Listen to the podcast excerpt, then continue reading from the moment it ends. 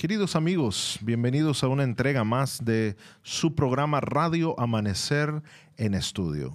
Es un placer poder eh, detenernos en este momento para estudiar la palabra de Dios, lo más importante para nuestras vidas.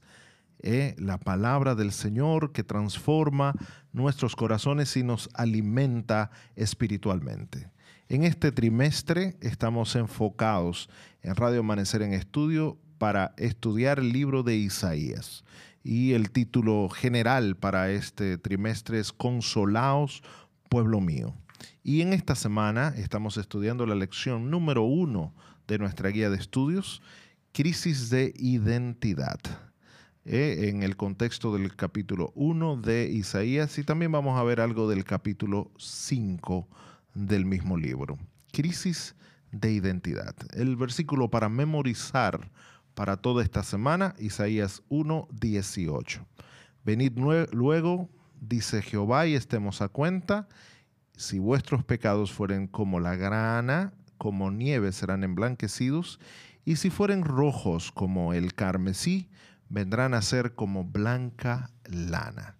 Un honor, un placer como todos los días poder saludarles eh, de una forma muy particular a través de Radio Amanecer en este programa que produce en este trimestre la Universidad Adventista Dominicana. Ni hablando de la universidad, queremos siempre recordarles a nuestros oyentes de Radio Amanecer que la UNAT es la única institución de educación superior que tiene la Iglesia Adventista en toda la República Dominicana y que acoge un gran número de jóvenes que vienen y, se matriculan en nuestras aulas. Y queremos siempre recordarles a los jóvenes que este es el mejor lugar para recibir una educación en valores y una educación que le da información de primer nivel, pero también le da una formación a su carácter y a su vida profesional que usted lo va a necesitar. Y eso nos identifica, por eso nos llamamos un lugar con un concepto educativo diferente. Eh, quien les habla, el doctor Ángel Guzmán, eh, que estoy acompañado en este día de nuestros dos amigos, hermanos, pastores, el doctor Jochi Jamel y el doctor Miguel Gutiérrez, como cada día analizando estas lecciones del libro de Isaías. Saludos compañeros, que el Señor nos acompañe en este día. Definitivo. Para mí un placer saludarlo, Pastor Ángel Guzmán, también Pastor eh, Miguel Gutiérrez. Estamos aquí compartiendo el estudio del libro de Isaías. Este es un trimestre que vamos a gozarnos, vamos a disfrutar y durante esta semana hemos estado analizando el primer capítulo del libro de Isaías. El día de hoy, día martes, estamos estudiando la lección titulada El argumento del perdón. Estudiamos eh, el día domingo la lección de Oíd cielos y analizamos Isaías capítulo 1, versículo 1 al 9. También el día lunes estuvimos estudiando ritualismo putrefacto y allí hablábamos eh, sobre la condición del pueblo, pero también eh, hoy seguimos estudiando la lección el argumento del perdón. Y vamos a leer Isaías capítulo 1, versículo 18 al 20. Pero antes de leer este texto bíblico, quisiera orar con ustedes. Oremos.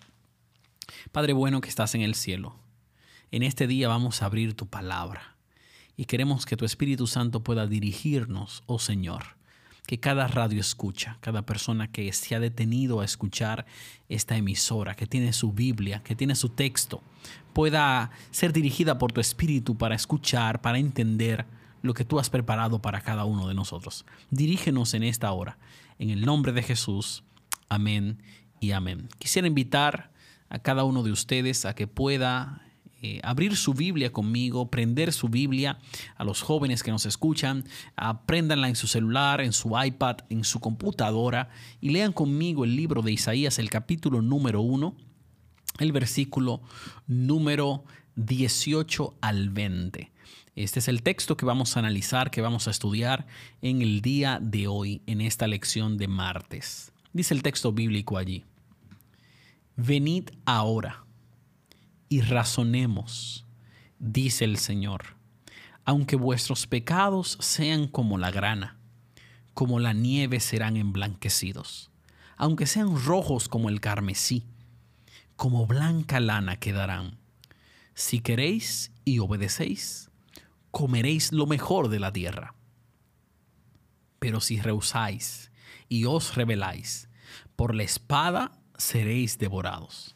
Ciertamente, la boca del Señor ha hablado. Yo creo que hoy vamos a tener un estudio maravilloso eh, y vamos a, comenzar a entender de qué se trata este texto de Isaías capítulo 1, versículo 18 al 20. Y me encantaría poder iniciar este estudio preguntándole al pastor Ángel Guzmán qué implicaciones teológicas eh, trae este texto de Isaías 1.18. Y, más en relación en el contexto, porque en esta semana hemos visto la condición del pueblo, pero ahora aparece un mensaje de Dios de perdón, eh, de un argumento bien importante. ¿Qué implicaciones teológicas tiene este texto para nosotros, pastor? Bueno, a partir del capítulo, versículo 18, es como, como el clímax de, este primera, eh, de esta sección eh, que se inicia ya desde el versículo, pienso que desde el versículo 9, por ahí, eh, según la, estructura que se propuso hace unos días. Eh, es como el clímax y, del mensaje porque viene con un mensaje fuerte, es un mensaje directo, es un mensaje crudo, es un mensaje que tiene, aprendimos en el día de ayer, elementos pues literarios como la ironía, la burla eh, literaria que tiene la intención de llamar la atención del pueblo eh, a, la gravedad del asunto, de, a captar todo el interés mientras, de, bueno, en este caso los lectores del libro o de los que escucharon eh, la proclamación del, profeta. Y, y, en este momento llega como la primera luz de esperanza, porque hasta el momento había sido muy golpeado el pueblo, ¿verdad? Muy, Era castigo, eh, castigo, castigo. Y, ahora de repente le, llega como el respiro, la esperanza. O sea que lo primero que nos, viene a la cabeza cuando leemos aquí es esperanza, pero la forma como Dios está tratando de, de llamar a la esperanza al pueblo también es muy interesante. Dios le dice, vengan, vengan a mí, obviamente, y razonemos, dice en la versión que, estamos leyendo en la Biblia de las Américas. Eh, la versión que más conocemos de las, del 60 dice, venid a mí y, estemos a cuenta, arreglemos las cuentas. Aquí nos habla de razonar. Esta versión dice, vengan, pongamos las cosas en claro. En claro. razonemos, razonemos. Eh, eh, estemos a cuenta. Estemos a cuenta. Pongamos las cosas en claro, la nueva versión internacional. Internacional. Vamos a aclarar esto. ¿eh? No sé cuál de ellas es que eh, transmite mejor el mensaje. La nueva versión internacional. sí, estemos, eh, vamos a arreglar las cosas, vamos a poner las cosas claras entre nosotros.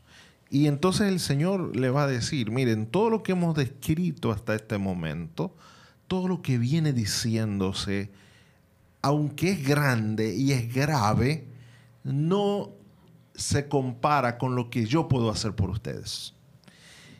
Acuérdense que Dios le está hablando a un pueblo que lo desconoce, un pueblo que se ha rebelado abiertamente contra él y que la acción de este pueblo ofende a Dios, aun cuando ellos vienen a adorarlo, aun cuando le ofrecen sacrificios, porque sus manos están llenas de, de sangre, de injusticia. Y ayer veíamos que eh, eh, Dios toca dos cosas. El pecado general, la actitud general del pueblo, que es, no me conocen, no tienen conocimiento de mí, aun cuando el buey conoce al amo, etcétera, etcétera. Pero el profesor Gutiérrez ayer también decía, el pecado específico por lo cual Dios lo está atacando es por la falta de misericordia ellos no, ellos tenían sus manos manchadas de violencia, de abuso. Dice, dice el texto, están manchados de sangre. De sangre. Y, fíjate la acción ahora, cuando Dios lo llama a razonar, le dice, si tus pecados fueran como rojos, si fueran rojos como la grana.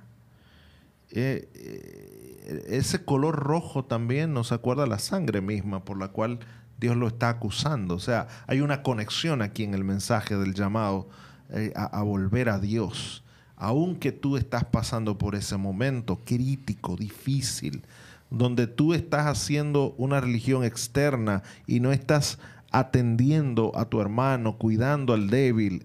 A todo lo contrario, estaban oprimiendo, haciéndole daño a, su prójimo. Aunque sean así, yo te los cambio. Si tú vienes con pecados como la grana, van a ser blancos como la nieve. Y, utiliza ejemplos de cosas que ellos ven, eh, cosas que ellos conocen. y la grana tiene un rojo intenso ¿verdad? Que le acordaba pues la sangre de sus manos. Todos y, si hablamos de sangre, pastor, eh, hay sangre roja intensa y hay una sangre color vino. O sea, podríamos inclusive hablar un poquito de eso, porque la sangre fresca, cuando acaba de salir alguien que tiene algún trauma, se corta. Es una sangre roja, pero que se ve, se ve bien así como brillosa, pero la sangre que eh, eh, tiene mucho tiempo como que cambia de intensidad. Entonces, entra ese concepto de que ellos estaban manchados, de, que estaban sucios por la iniquidad y la, eh, generación corrompida en la, que se estaban desarrollando. Y entonces el Señor los invita a lavarse. Eh, es interesante eh, lo que usted menciona, pastor, y creo que es bonito recordar que Dios tiene, tiene misericordia. es bonito que Dios es saber como, como oyente, como alguien que conoce, que busca a Dios, que ese Dios me escucha, que ese Dios está dispuesto a limpiarme y a perdonarme. Y hay gente que dice, bueno, yo he caído muy profundo. mis pecados no hay quien los perdone. Yo quiero recordarte ahora que Dios quiere perdonarte, que esa misericordia de Dios está disponible para ti. Y, tienes que recibir el perdón de Dios en este día. Hoy, hoy, vamos a hablar del perdón y cómo Dios, aunque presenta claramente al pueblo judío eh, su condición de pecado, también le dice, mira, hay que reformarse y yo estoy dispuesto a perdonarlos. Y para mí eh, es un mensaje de esperanza y yo quiero abrazar el perdón de Dios y espero que cada radio escucha que está escuchando este estudio reciba el perdón de Dios en este día en el nombre del Señor. Amén. Qué bueno.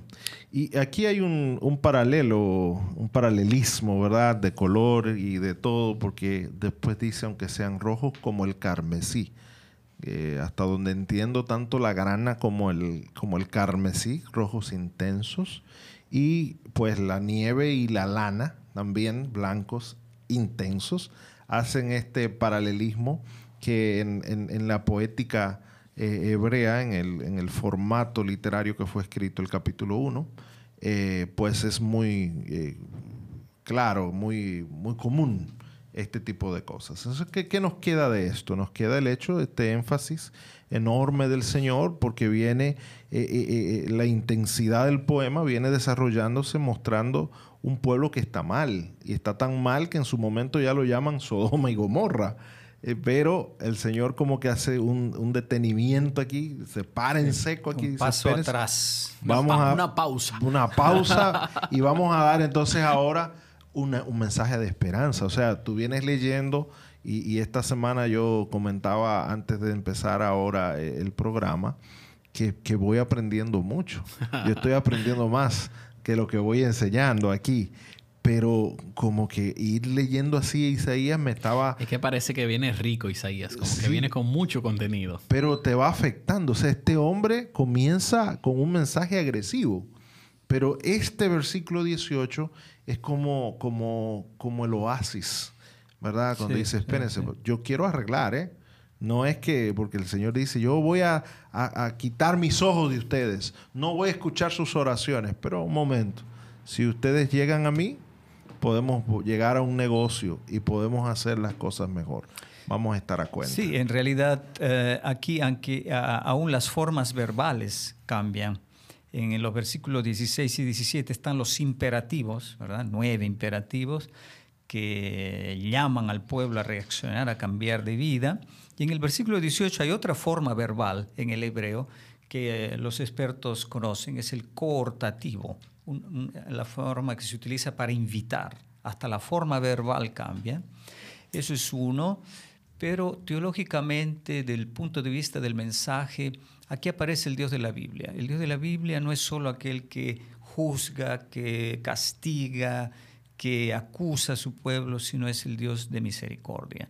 Así es presentado el Dios de los profetas. Es el Dios de la misericordia, pero también el Dios del juicio, porque hay diversas cosas que tienen que, desarrollarse en ese cuadro. Y de otro lado, es bella la imagen, ¿verdad? Los profetas hablan por imágenes. No dice, ven al Señor y conviértete, sino dice, si tus pecados son tan manchados, pueden ser emblanquecidos. La única cosa que tienes que hacer tú es venir no puedes cambiar tú mismo tu condición, pero ven a mí. Yo estoy dispuesto a emblanquecer tu vida, a cambiarla. Pero aquí entra un alto elemento. Después que Dios los acusó, les eh, atacó con ironía, no se puede quedar allí. Es el hombre que tiene que reaccionar. Dios no lo puede cambiar automáticamente sin que él se dé cuenta. El hombre tiene que participar y ese es el valor del llamado una vez que uno escucha la reprensión de Dios, los advertimientos de Dios o las advertencias de Dios, entonces hay que responder y ir a Dios con nuestra voluntad. No lo puede hacer Dios por nosotros. Así que hay un elemento que podemos llamar también la libertad, ¿verdad? El uso correcto de la libertad. Me, me, pasa a mi pastor eh, que a veces tengo eh, una lucha para comprender a un Dios que bueno, castiga, un Dios que reprende, pero también un Dios que, bueno, te, hace una invitación. Ven, ven acá, ven, siéntate conmigo, reflexiona conmigo. ¿Cómo yo puedo conciliar, cómo yo puedo encontrar el equilibrio entre un Dios que, bueno, castiga y que, bueno, reprende, pero también a la misma vez invita, perdona y sana? ¿Cómo puedo conciliar esa idea? Yo creo que aquí estamos entrando en uno de los temas fundamentales de los profetas y no será posible agotarlo en este momento, pero tendremos todo el trimestre. Dios es fundamentalmente un Dios de misericordia. Es descrito así en varios pasajes. Ese es el corazón de Dios.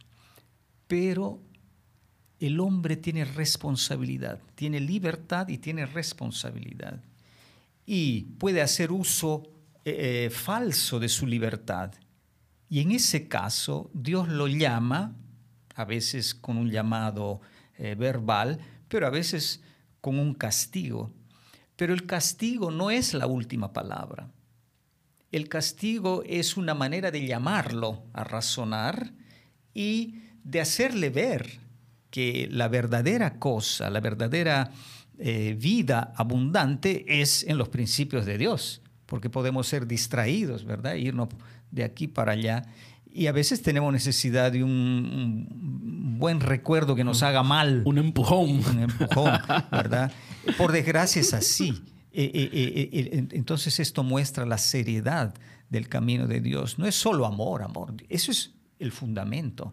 Pero como es una relación real en la cual nosotros somos libres, en la cual nos podemos desviar, Dios utiliza el castigo.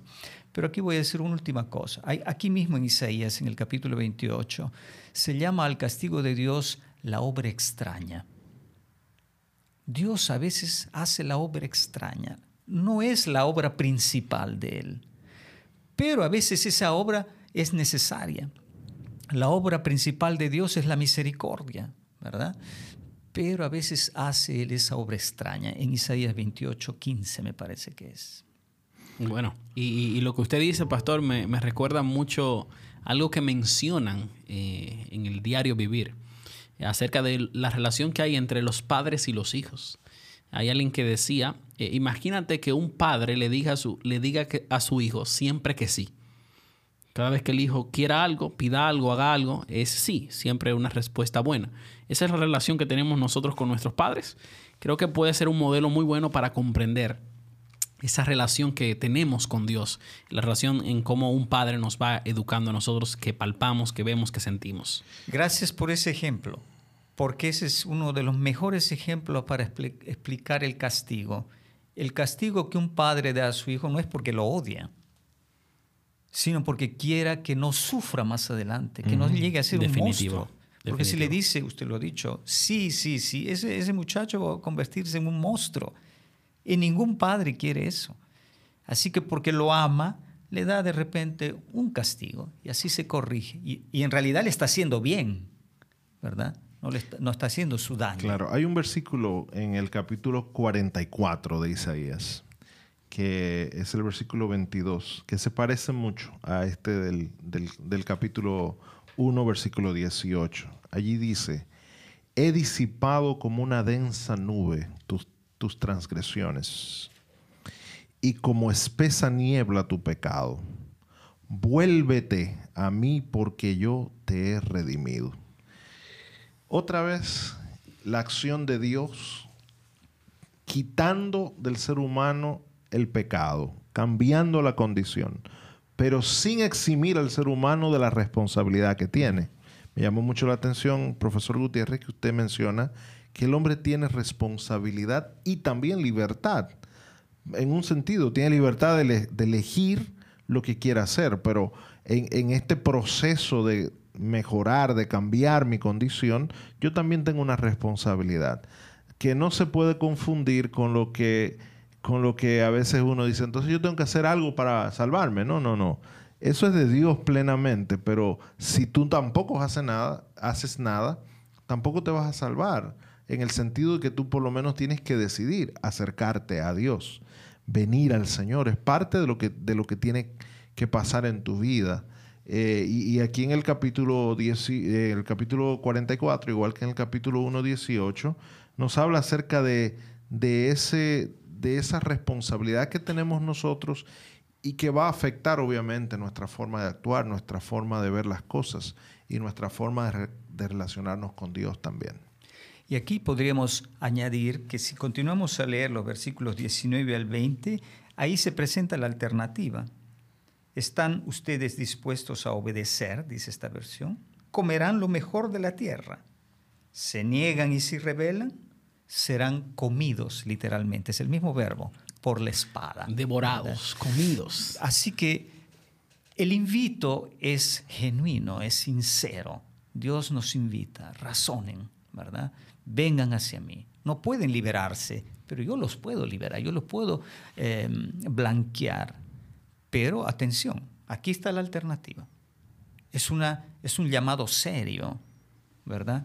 La alternativa muestra que nosotros, a, fin de cuentas, somos responsables de nuestro destino, porque somos nosotros que tenemos que escoger. Dios no lo puede hacer por nosotros.